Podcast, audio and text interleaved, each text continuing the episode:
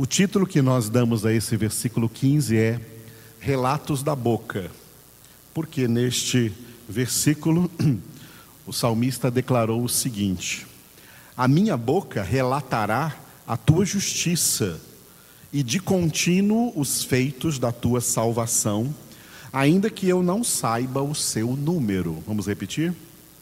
A minha boca relatará a tua justiça e de contínuo os feitos da tua salvação, ainda que eu não saiba o seu número. Aleluia. A minha boca relatará. Bom, o que nós falamos é de grande importância, é de grande relevância. Também trabalhamos isso na nossa primeira congregação de hoje. E de vez em quando a palavra de Deus nos leva a este assunto, ao assunto da boca, dos lábios, da língua. E é na epístola de Tiago que existe lá uma grande exortação acerca da língua, que é muito importante. E acerca da boca, que Tiago compara a uma fonte. Assim como uma fonte de uma mesma fonte não pode sair água doce e água salgada, não convém também que da mesma boca, dos mesmos lábios procedam palavras de bênção e de maldição. Uma vez que Jesus entrou em nossos corações, Jesus é a palavra de Deus, palavra de bênção. Só palavras de bênção devem sair da nossa boca. Por isso está escrito: nenhuma palavra torpe saia da vossa boca, mas somente a que for boa e que traga edificação a quantos ouvirem. E Jesus também declarou, tá? Que todos haverão de prestar contas de cada palavra torpe que sair da sua boca. E como Jesus também disse que a boca fala daquilo que o coração está cheio, então eu coloquei aqui um versículo onde Jesus declara isso, Lucas 6, 45. O homem bom, do bom tesouro do coração, tira o bem, e o mal, do mau tesouro, tira o mal, porque a boca fala do que está cheio o coração. Vamos repetir?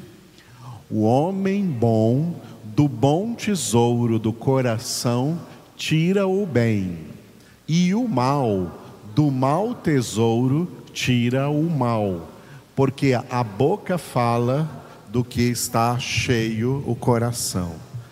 Coração representa a alma, a alma que é a sede da mente, das emoções e da vontade. O que os homens têm na cabeça, na sua mente, é isso que eles falam. Se eles têm palavras malignas na sua mente, é isso que ele tira no relato da sua boca para os outros ouvirem. É por isso que os filhos de Deus, como está escrito no Salmo número 1, meditam na palavra para encher, saturar a sua mente com a verdade, com a palavra de Deus, para que então desse tesouro de dentro da nossa mente nós pronunciemos com os nossos lábios, com a nossa boca, somente palavras de bênção em nome de Jesus. Mas este salmo, ele está dividido, desculpe, este versículo está dividido em duas partes, parte A e parte B. A parte A traz duas coisas importantes: justiça e salvação. E o salmista disse assim: A minha boca relatará a tua justiça e de contínuo os feitos da tua salvação. Essa é a parte A.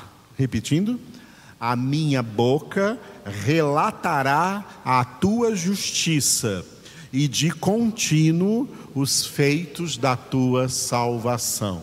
Porque eu falo sempre para vocês repetirem, para exercitar a sua boca no que você deve falar. A palavra de Deus é o que você deve falar. Amém? Bom, essa parte A do versículo também está dividida em duas pequenas partes. A linha é, é como chama a primeira, o título é somente a justiça. A minha boca relatará a tua justiça. Repetindo, a minha boca relatará a tua justiça. O plano de Deus para os seus filhos é que eles tenham na boca as palavras da justiça de Deus. As palavras da justiça de Deus são as palavras de Deus. A palavra de Deus é justa. Uma das coisas que a palavra de Deus expressa é a plena justiça de Deus. Preste atenção. As palavras dos homens são sempre injustas. Mesmo que pensem estar falando alguma coisa com justiça, tem injustiça carregando as suas palavras. As únicas palavras verdadeiramente justas e santas e corretas e verdadeiras são as palavras de Deus. E foi por isso que Jesus nos exortou em Mateus capítulo 6, versículo 33. Buscai, pois, em primeiro lugar o seu reino e a sua justiça e todas estas coisas vos serão acrescentadas. Vamos repetir? Buscai, pois, em primeiro lugar o seu reino e a sua justiça, e todas estas coisas vos serão acrescentadas. Buscar o reino de Deus, o significado disso é sujeição, é sujeitar-se a Deus filhos de Deus não mandam em suas vidas. Quem manda em suas vidas é Deus. Filhos de Deus não são donos da sua vida.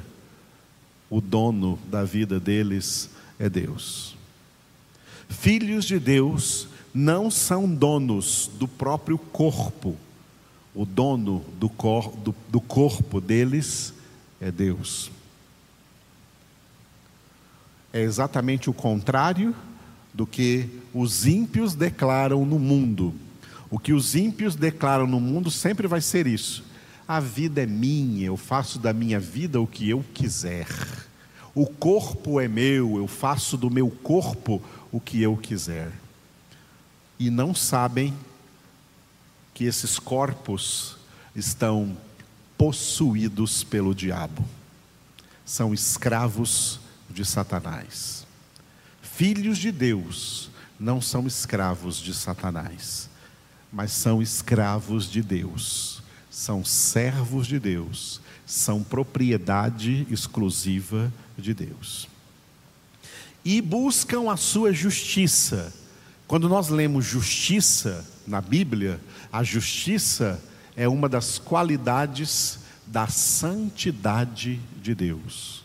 Deus é santo porque Deus é justo, e Deus é justo porque Deus é santo. Deus quer que nós sejamos santos, Deus quer que nós sejamos justos, Deus quer tirar de nós, quer tirar todo o pecado de nós. Por isso, Jesus é chamado de o Cordeiro de Deus que tira o pecado do mundo. Ele quer tirar o pecado de nós, porque ele não quer ver nenhuma injustiça nas nossas vidas. Ele quer ver a sua justiça. Por isso o salmista diz: A minha boca relatará a tua justiça. Agora vamos ver, né? Há duas linhas, Salmo 71, 15a, duas linhas falando sobre salvação. A minha boca relatará de contínuo os feitos da tua salvação. Repetindo. A minha boca relatará de contínuo os feitos da tua salvação. Resumindo, essa parte A do versículo 15 do Salmo 71, os filhos de Deus devem falar. Sobre o que os filhos de Deus devem falar? Sobre a justiça de Deus e sobre a salvação que Deus nos deu em Cristo Jesus. E dentre os feitos de salvação, não há um feito maior do que aquele registrado em João 3,16: que Deus enviou o seu Filho, para que todo o que nele crê não pereça, mas tenha a vida eterna. Por isso o apóstolo Pedro pregou assim em Atos 4,12: E não há salvação em nenhum outro porque abaixo do céu não existe nenhum outro nome dado entre os homens pelo qual importa que sejamos salvos. Vamos repetir? E não há salvação em nenhum outro, porque abaixo do céu não existe nenhum outro nome dado entre os homens pelo qual importa que sejamos salvos. Só há salvação no nome e na pessoa de Jesus. Falar de salvação é falar de Jesus. E se a boca fala do que o coração está cheio, o nosso coração tem que estar cheio de Jesus. Para nós falarmos de Jesus. Vamos agora para a parte B, né, do versículo 15 do Salmo 71, cujo título é Verdade ilimitada. Ainda que eu não saiba o seu número, repita. Ainda que eu não saiba o seu número. Número de quê?